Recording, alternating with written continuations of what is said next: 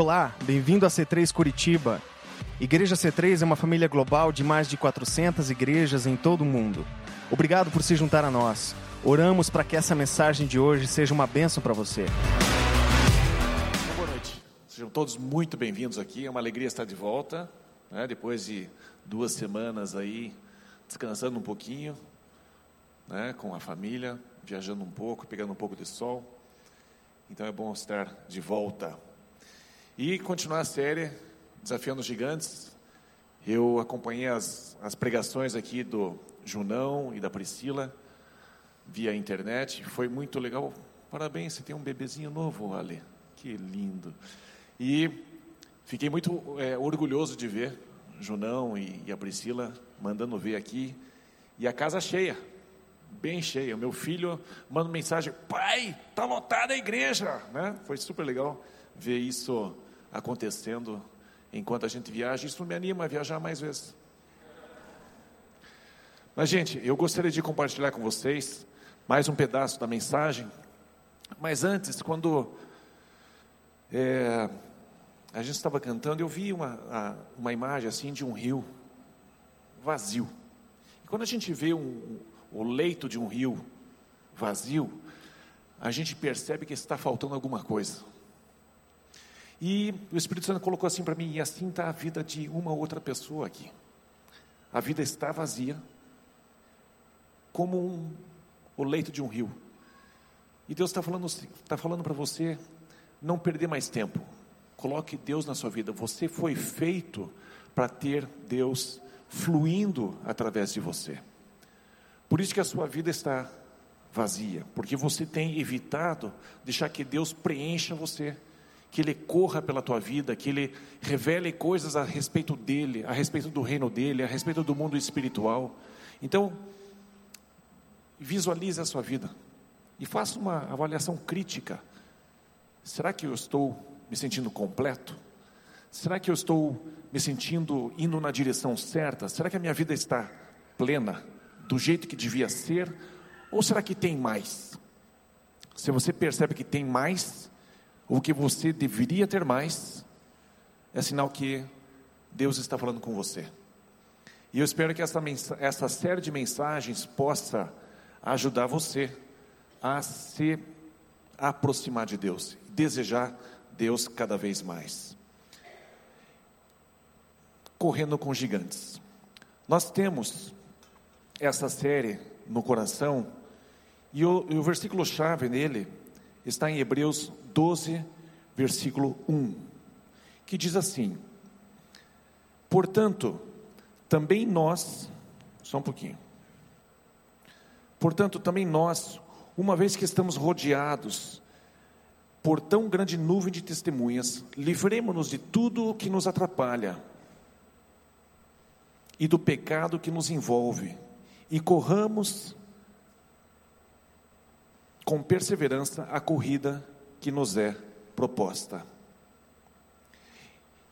E a nossa intenção com, com esse versículo de abertura é fazer você imaginar que com séculos e milênios de pessoas que tiveram experiências fortes com Deus, e elas já morreram, se elas pudessem descer até nós, se elas pudessem fazer uma volta olímpica no estádio, o que é que elas nos diriam? Que tipo de ensinamento elas trariam para a gente? E hoje eu quero compartilhar com vocês um pouco a história de Jonas. E para você que está nos visitando, talvez você não tenha uma, um histórico de igreja, um histórico das, das historinhas da Bíblia, talvez você vá dizer assim: ah, isso é um conto de fadas. E eu gostaria de desafiar você a expandir um pouquinho a sua crença. E imaginar que se é possível existir o infinito, pense, você sai da estratosfera e vai em direção ao sol, vai em direção para onde você quiser, e não tem fim.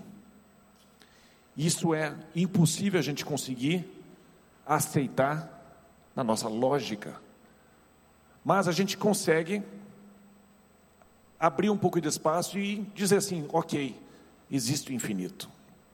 E eu quero que você imagine que esse Deus, Ele é capaz de fazer qualquer coisa. E a história de Jonas tem a ver com um grande peixe engolindo um ser humano. E quem de vocês já tem conhecimento um pouquinho sobre ah, as histórias de pescadores, você vai perceber que existem peixes muito grandes, baleias muito grandes que cabe tranquilamente uma pessoa lá dentro. Então a história de Jonas foi é, confirmada por Jesus.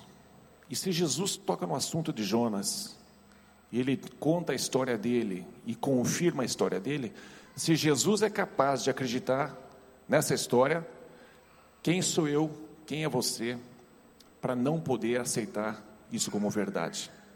Então, vamos embarcar aqui nesta história aqui de Jonas, porque muitas vezes a gente decide de uma maneira errada para fazer as coisas.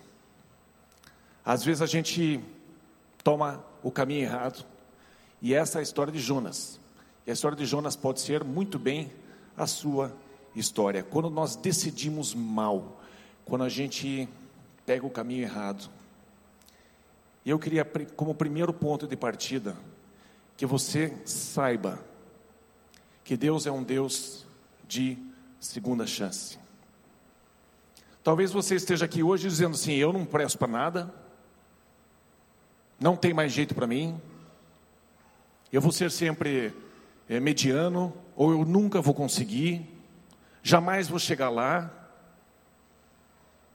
Eu gostaria que você pensasse que Deus é um Deus de segunda chance. E esta é a história de Jonas. Se Jonas pudesse sair daquela arquibancada, dessa tão grande nuvem de testemunhas, de pessoas que já morreram e vivenciaram coisas incríveis com Deus, se ele pudesse dar uma volta olímpica com você, uma das coisas que ele diria para você é: saiba que Deus é um Deus de segunda chance.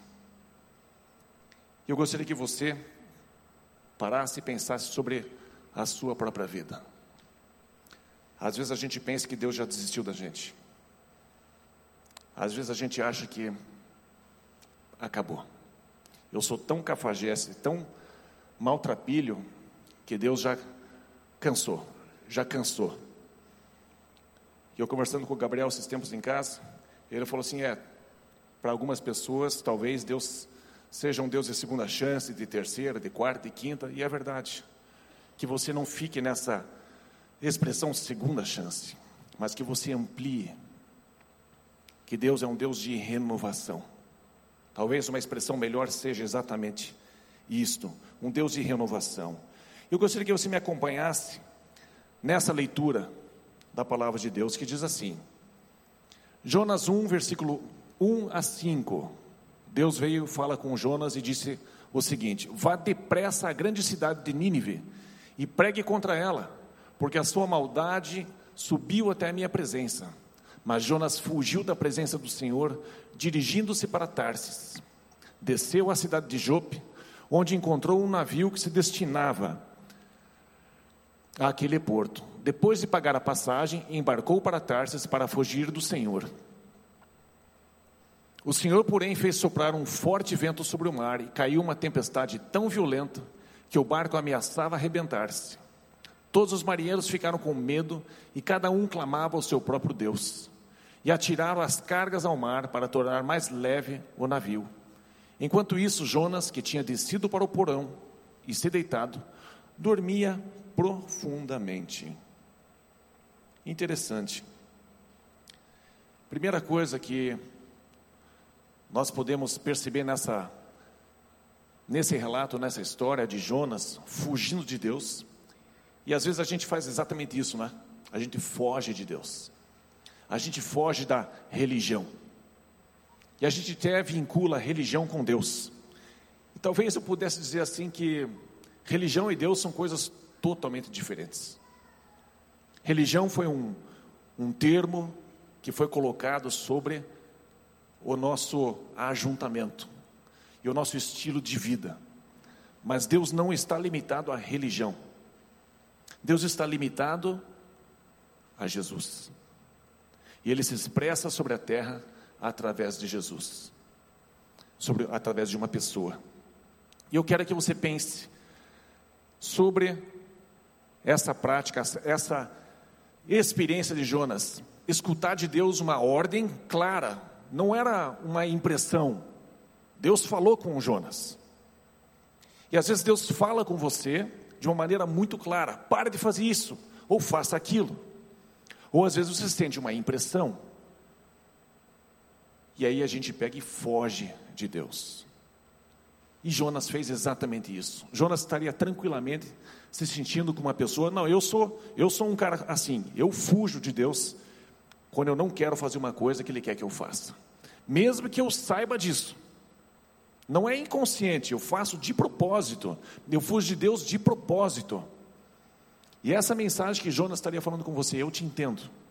Porque eu também fugi de Deus de propósito, porque eu não queria fazer aquilo. Mas a primeira lição que ele nos daria é: assuma a responsabilidade das tuas más decisões. Assuma a responsabilidade. Não fique botando a culpa nos outros. Não bote a culpa na crise, não bote a culpa no chefe, não bote a culpa na esposa, no esposo, nos filhos. Não bote a culpa em ninguém. Assuma a responsabilidade pelas tuas más decisões. E aqui eu quero que você veja o que é que ele fez.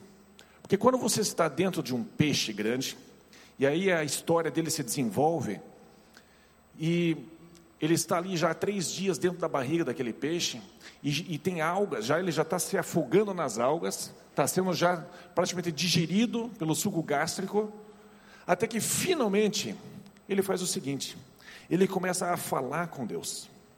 E em Jonas capítulo 1, versículo 12, diz o seguinte: Respondeu ele: Peguem-me e joguem-me ao mar, e ele se acalmará.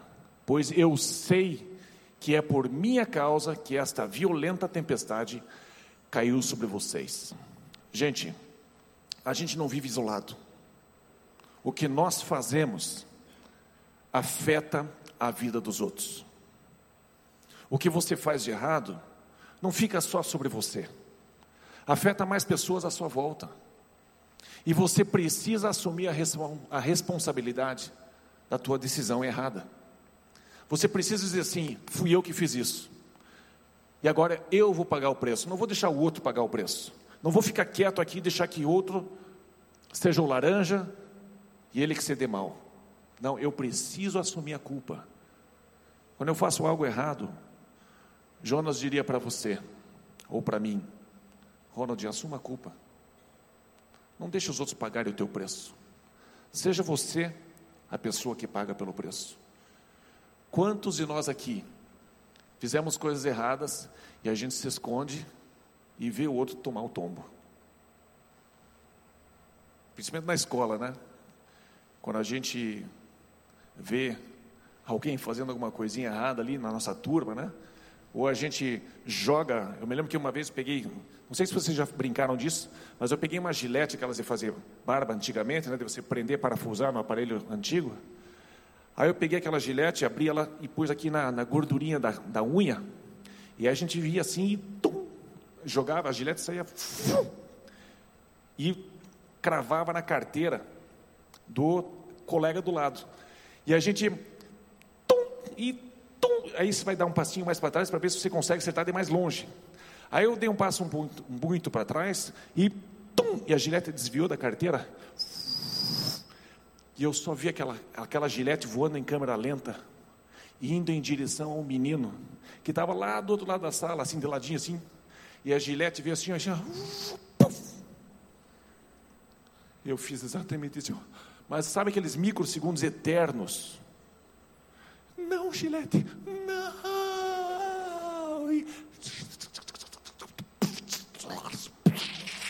Eu via o olho da pessoa voando longe. Aí o nome do menino era Ingo. Ingo Rempel. Ingo Rempel. Até hoje eu nunca mais esqueci esse menino. Ele era pequenininho assim, ele. Tum, ai! Ele deu um grito assim na sala. Aí a professora, o que foi? Fui eu. Eu levantei na hora, porque foi tão desesperador a cena na minha cabeça de ver aquele olho voando e ele tirando aquela. Vocês estão imaginando aquele olho, né? Descascando assim na frente. Eu levantei na hora e já fui para fora da sala. Podem botar para fora, fui eu, fui eu que fiz isso. Né? Mas quantas outras vezes eu não assumi a culpa de um papelzinho ou de um clipe que se atira e a professora põe outro para fora e você e o outro indo para fora, assim, né? E você fica quieto. Mas chega uma idade que a gente tem que assumir os nossos erros. E Jonas diria isso para você: assuma a responsabilidade das tuas más decisões. Pague o preço. E conserte depois. Mas você precisa pagar o preço das tuas decisões. Jonas disse: Me joga no mar. Deus levantou essa tempestade por causa de mim. Eu estou fugindo de Deus. E Deus precisa que eu faça alguma coisa. Gente, nós sabemos quando a gente está fazendo algo errado, não é? A gente sabe. Quando a gente mente, quando a gente rouba, quando a gente mata, enfim, quando a gente faz algo errado, o nosso próprio corpo denuncia. Davi, ele diz o seguinte: enquanto eu ocultei o meu pecado, os meus ossos enfraqueceram. Osteoporose, existe uma, uma descarga química ruim sobre o nosso corpo. Quando a gente faz algo errado e a gente não confessa, a gente não assume que fez aquilo. Nós precisamos assumir a responsabilidade do nosso erro. Outra passagem diz assim: Quem esconde os seus pecados não prospera. Quer se dar bem na vida? Jonas diria. Seja uma pessoa aberta. Confesse o teu pecado. Não esconda, não tente esconder, você vai se dar mal. Eu sei o que é isso. Eu escondi, eu fugi e eu me dei mal. Não faça isso. Mas quem os confessa e os abandona, encontra misericórdia. Como é gostoso chegar diante de uma situação de um juiz e o juiz diz: está inocentado, não precisa mais pagar.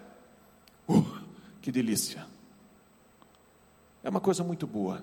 Jonas diria isso para nós. Outra coisa para a gente pensar a respeito de Jonas. O que, que ele diria para você? Arrependa-se e se afaste dessas práticas, se afaste dessas más decisões.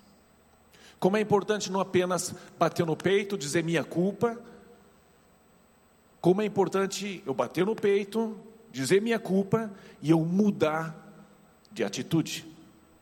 Jonas, ele experimentou isso. Ele diria para você: sim, eu fiz a coisa errada. Sim, eu fugi de Deus. Sim, mas eu me arrependi. E eu voltei até Deus. Eu fui atrás dele novamente. E olhe como diz ali em Jonas 2, versículo 9, a história de Jonas. Mas eu, com um cântico de gratidão, oferecerei sacrifício a ti. O que eu prometi, cumprirei totalmente. A salvação vem do Senhor. E é interessante que, enquanto Jonas estava ali no primeiro dia, segundo dia, dentro da barriga do peixe, ele afundando, afundando, afundando, e enquanto ele não disse para Deus, com gratidão, a gente deve sempre se aproximar de Deus com gratidão, nunca reclamando, porque nós sempre temos algo para agradecer. Se aproxime de Deus com gratidão.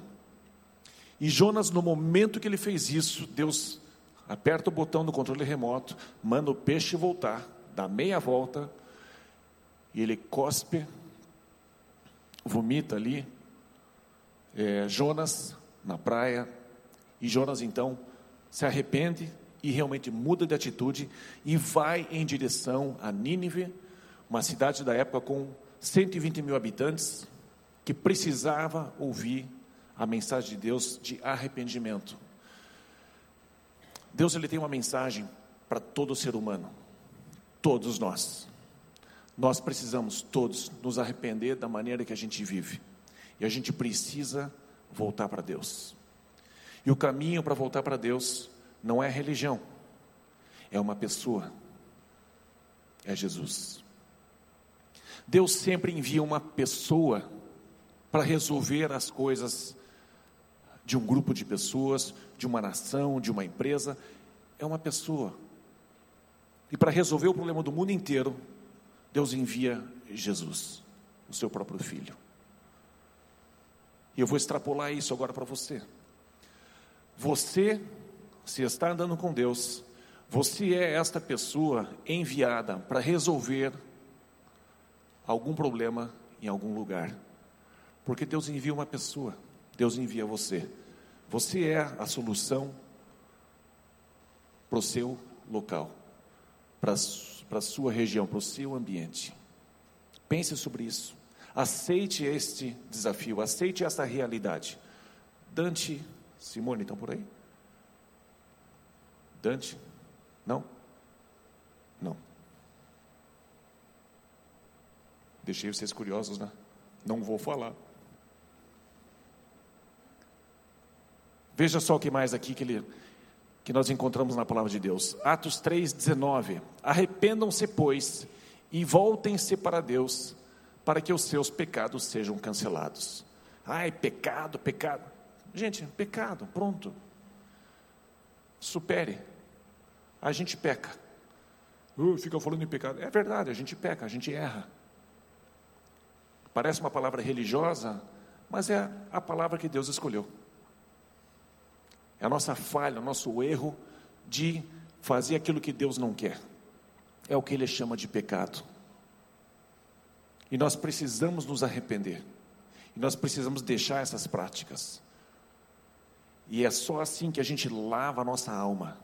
É só assim que a gente fica em paz com Deus. Quando a gente confessa e muda de atitude.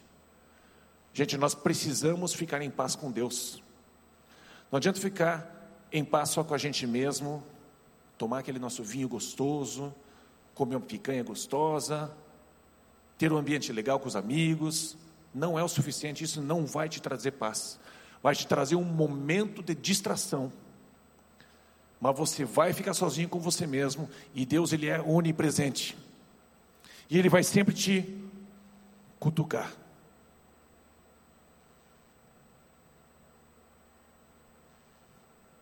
Ele vai te cutucar, porque Ele te ama. Não para ficar apontando o teu pecado, mas para dizer assim: ei, eu quero ficar dentro de você, ei, eu quero que você viva comigo, ei, eu tenho algo melhor para você. Ei, não morras em mim. Ei, não seja um rio sem água. Anda comigo. Red. Estou me filmando com um vermelhinho ali. Arrependam-se, pois, e voltem-se para Deus, para que seus pecados sejam cancelados. Eu acho muito legal imaginar Jonas saindo dessa arquibancada, dessa nuvem de testemunhas, descendo para vir falar com a gente e te dar esse, esse tipo de conselho, esse tipo de orientação. Eu quero te incentivar a você aceitar. Ô oh, genro querido, é o melhor genro que eu tenho. Aceite a graça de Deus. Errei, confessei o pecado, me arrependi, quero mudar de vida, quero mudar de, de atitude. Agora existe um processo mental onde eu preciso aceitar a graça de Deus, aceitar o carinho de Deus, aceitar o perdão de Deus. A gente precisa aceitar o perdão de Deus. A gente precisa deixar isso, isso entrar dentro da gente.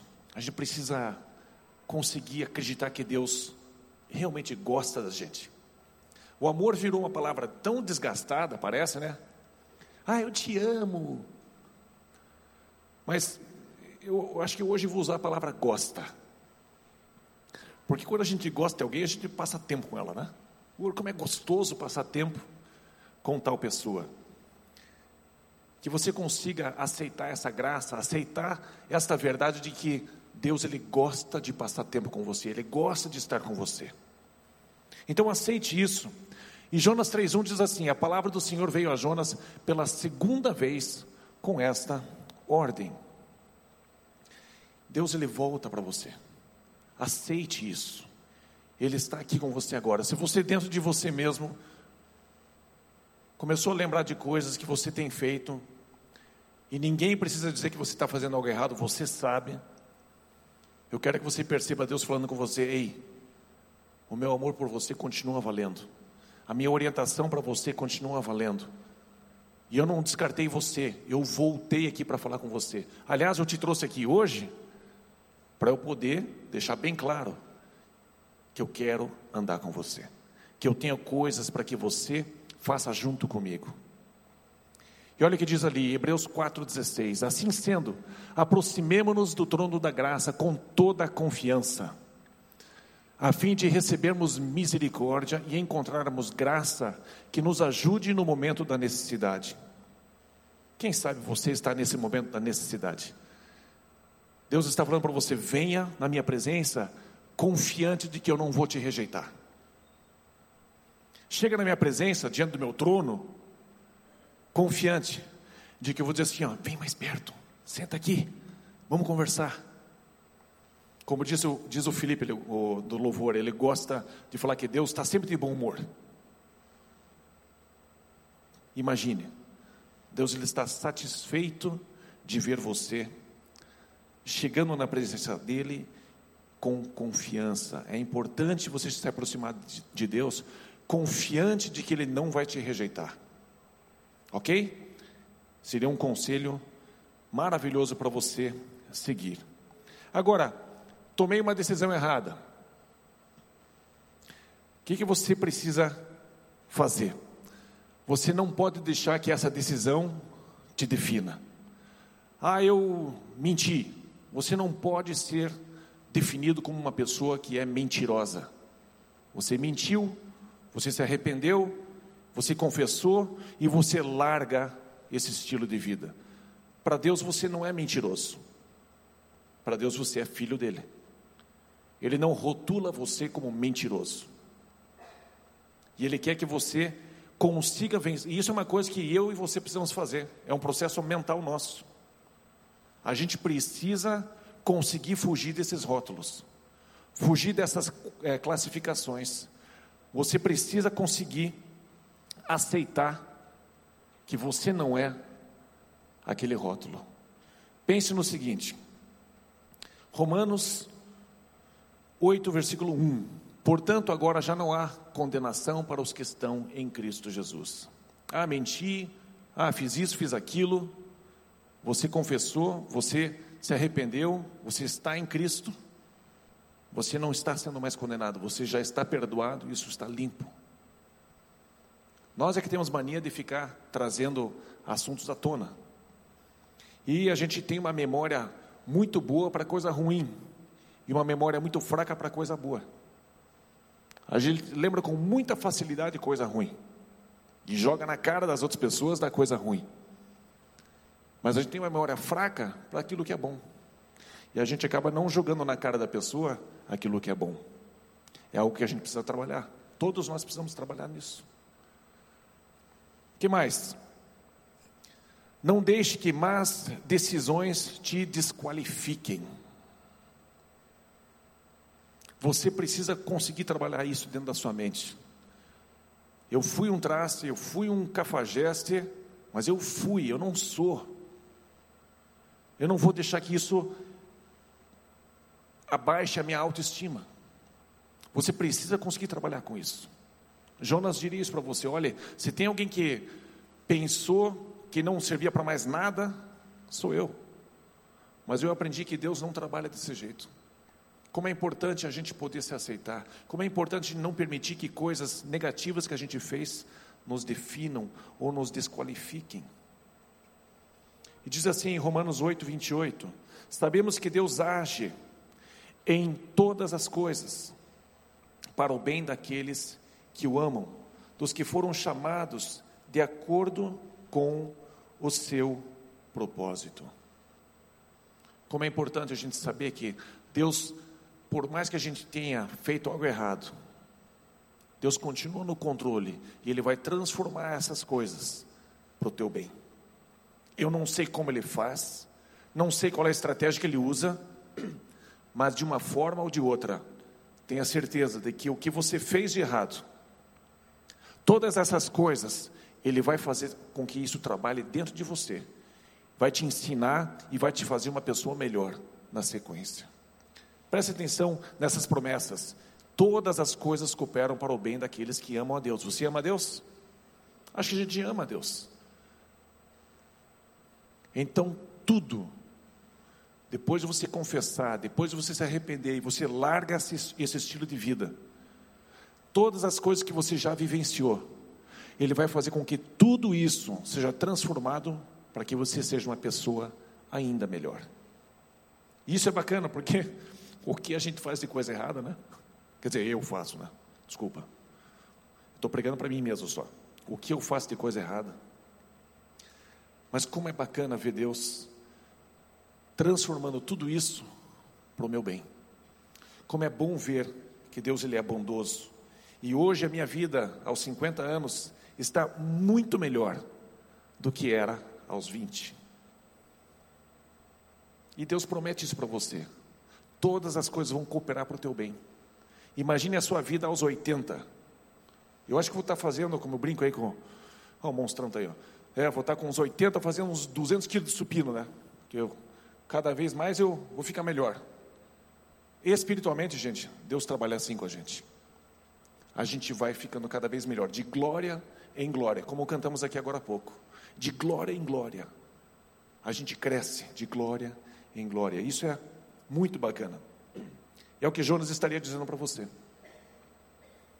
Creia nisso, que essa história que você gerou de tropeço e você mudou de vida, vai te ajudar a ser uma pessoa melhor. Não para você voltar a praticar, porque a gente tem, que largar, tem que largar o vício, largar os maus hábitos, largar o pecado e nos aproximarmos de Deus. Como que eu me protejo de más decisões? Como é que eu faço para parar de pisar no tomate? Enfiar o pé na jaca? Eu preciso usar a palavra de Deus. A gente quase não usa. Alguém trouxe uma Bíblia de verdade, assim, aquela grande, assim, que tem páginas de papel, né? Então, a gente costuma ler, costumava ler bastante isso, mas hoje ela está cada vez mais fácil de acessar. Está nos nossos celulares, iPads, computador, está muito fácil. Então, use a palavra de Deus. Olha o que o salmista disse: A tua palavra é lâmpada que ilumina os meus passos e luz que clareia o meu caminho. Muitas e muitas vezes, esse salmista ia fazer alguma coisa e ele, para decidir esquerda ou direita, ele analisava a palavra de Deus e ele tomava a decisão em cima da palavra de Deus. A Bíblia, gente, por mais cafona que pareça, é um livro super atual. E ele sempre vai te trazer uma orientação para as decisões do seu dia a dia. Outra estratégia para você é você é, falar com o Espírito Santo. O Espírito Santo, ups, pulei um, né? O Espírito Santo, ele foi derramado sobre toda a raça humana. E se você quer sabedoria, basta você se relacionar com o Espírito Santo. E aqui eu sei que é um assunto um pouquinho é, complexo, porque o Espírito Santo é uma pessoa que a gente não, não enxerga. Jamais alguém viu. Jesus foi visto, mas o Espírito Santo não. Mas eu, deixa eu ler para você aqui, ó, em João 16, 13, diz assim: Mas quando o Espírito da verdade vier, ele está falando do Espírito Santo, Jesus está falando, ele os guiará a toda a verdade. Está aí. Não falará de si mesmo, falará apenas o que ouvir e lhes anunciará o que está por vir. Gente, quantas vezes você precisa tomar uma decisão e o Espírito Santo ele está com você, ele está sobre aqueles que falam assim: Jesus, eu sou teu, eu creio em ti. O Espírito Santo vem entra na gente. E Ele está vivo. E Ele fala com a gente. E Ele nos diz esquerda ou direita. Basta a gente prestar atenção. Eu acho que nós já tivemos esse tipo de experiência, não é verdade? Acho que a maioria de nós já experimentou esse tipo de orientação, esse tipo de experiência, de perceber Deus falando. de perceber um direcionamento do Espírito Santo. Fale com Ele, se relacione com Ele. Você só tem acesso ao Espírito Santo se você entregar a sua vida para Jesus. E por último, busque o conselho com os sábios. Provérbios 13, 20 diz assim: Aquele que anda com os sábios será cada vez mais sábio, mas o companheiro dos tolos acabará mal. Jonas traria alguns ensinamentos para você e para mim. Com certeza teria muito mais. E eu acho que esse assunto de tomar uma decisão errada e colher consequências é algo muito comum para todos nós. E eu sei que cada um de nós aqui, em algum momento ou outro, sofreu o que Jonas sofreu com as devidas proporções. Mas eu quero propor para você ser, seja honesto com você mesmo e perceba em que ano nós estamos. Estamos em 2017, depois de Cristo. E Jesus é uma pessoa fabulosa. A vida antes de Jesus, gente, era terrível. Não havia paz. Se hoje ainda tem guerra, antes de Jesus, era uma guerra interna em cada ser humano, porque o Espírito Santo não estava sobre todos. Ele descia sobre um profeta aqui, numa época do ano, do, numa, numa geração, passava um tempo, vinha outro profeta, o Espírito de Deus descia sobre esse profeta, e as pessoas tinham que buscar conselho com esses profetas. E Deus ele se restringiu. Mas quando Jesus veio e ele morreu na cruz, olhando assim, olhando para nós, olhando para todos nós, e ele sabendo que nós continuaríamos numa angústia e teríamos aí bilhões de pessoas sobre a terra, em angústia, angústia, angústia, angústia, vazio, vazio, vazio. Jesus, quando vem, ele assume a responsabilidade de conectar você de volta em Deus. E ele pode fazer isso hoje. Felipe, por favor. Vem aqui na frente com, com o violão, por favor. Eu gostaria que você avaliasse esta realidade do ano em que você está vivendo. Depois de quem? São já dois mil e poucos anos, gente. E Jesus não voltou ainda por causa de você. Porque Ele deseja ter você junto com Ele. E, gente, o cristianismo é uma loucura. Só loucos podem crer em Jesus. E eu sou um louco. Eu sou louco por Jesus. E eu creio em tudo o que Ele disse. Tem pessoas que acreditam em outras pessoas, ou em outras teorias, ou em outras filosofias. Mas eu quero desafiar você, que está buscando, está desejoso em dar uma chance para Deus, dar uma chance para esse negócio chamado religião, que a gente não gosta de usar esse nome, mas eu quero dar para você esses minutinhos.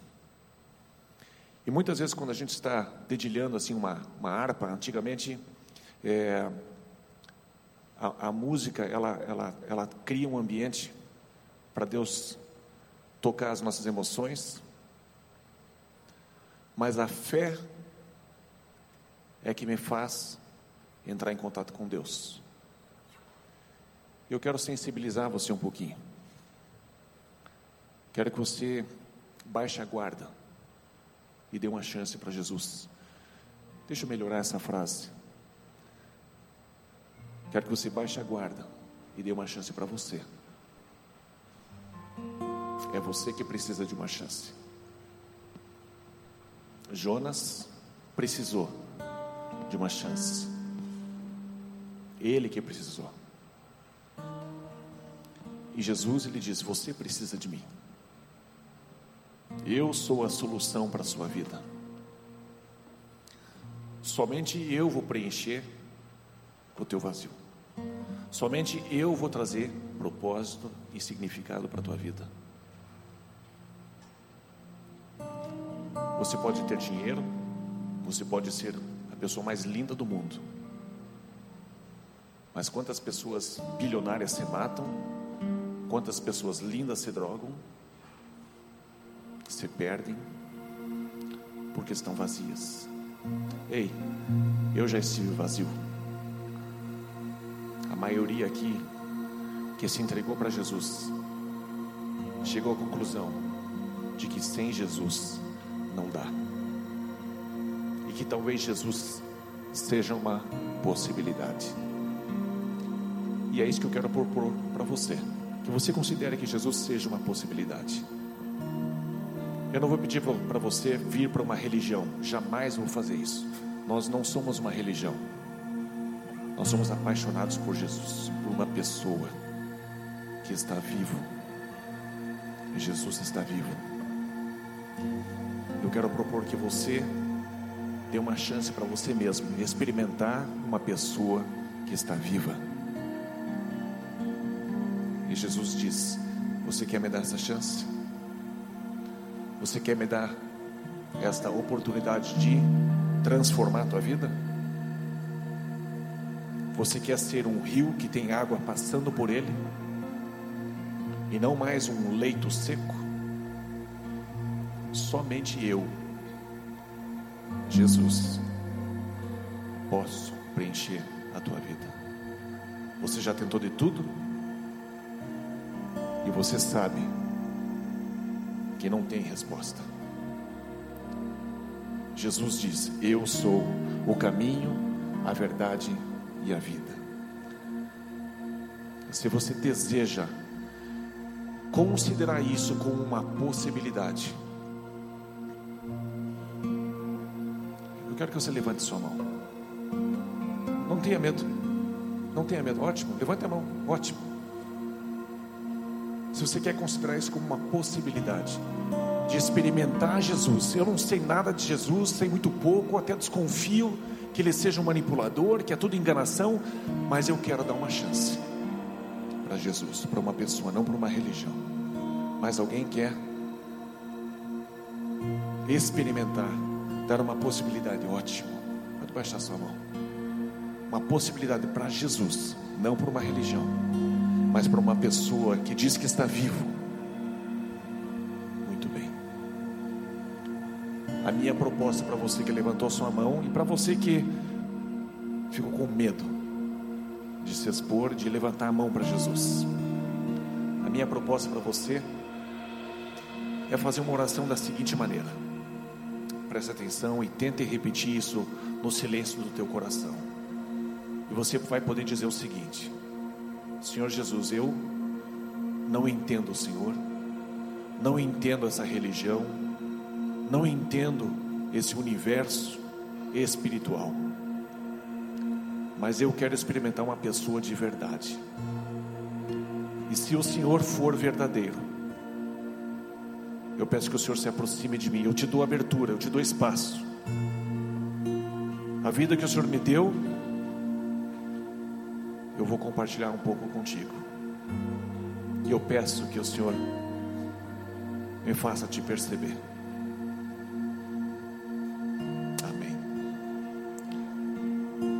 Com essa oração, o meu desejo para você é que você, durante essa semana, você se coloque com consciência.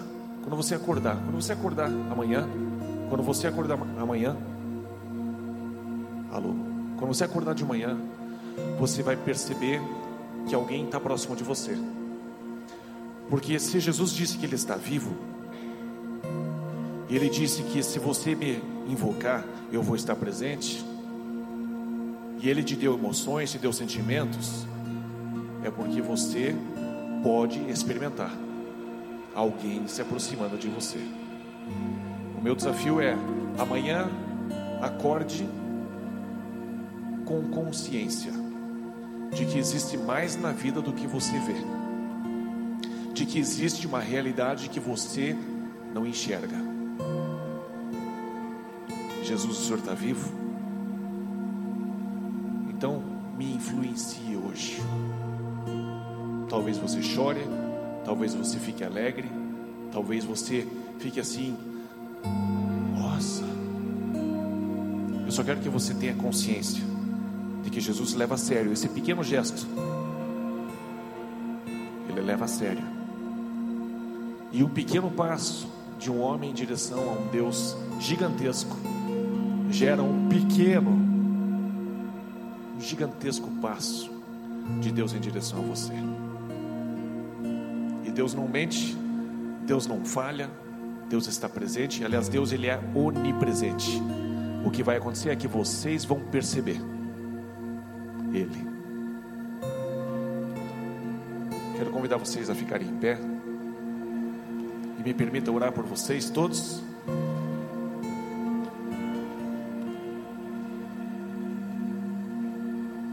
Pai querido, muito, muito, muito obrigado pela história de Jonas.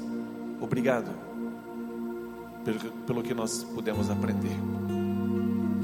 Muito mais obrigado pela história de Jesus,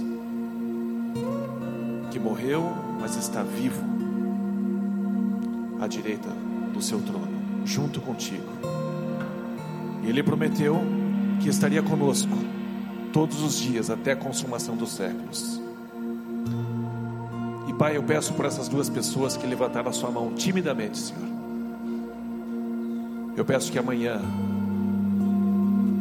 aliás, hoje mesmo, Senhor, hoje mesmo eu peço que o Senhor esteja tocando, pressionando, pressionando e fazendo com que eles sintam a Sua presença sintam o teu espírito se movendo ao redor deles, envolvendo eles. Eu declaro sobre vocês uma experiência maravilhosa, vinda do alto. Assim como vocês já oraram algumas vezes, até sem pensar, com uma reza: Pai nosso que estás nos céus. Vocês vão experimentar Pai meu que está nos céus. Vocês vão experimentar isso. Eu abençoo essa igreja, Senhor. Abençoo cada um que está aqui hoje. Abençoo suas famílias. Abençoo seus negócios. Pai, em nome de Jesus. Amém, Senhor. Amém. Gente, duas coisas. É, se você trouxe a sua oferta, tem um baldinho lá atrás. Pode deixar lá eu gostaria de convidar você a tomar um café depois, antes de você sair. E nós queremos adorar a Deus com mais uma canção. Não saia correndo, né? E invista mais uns dois, três minutinhos diante de Deus.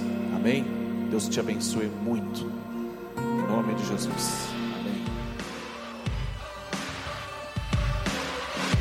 Obrigado por ter ouvido a mensagem, esperamos que tenha gostado. Para horários dos cultos, nossa localização e mais informações, acesse c3curitiba.org.br.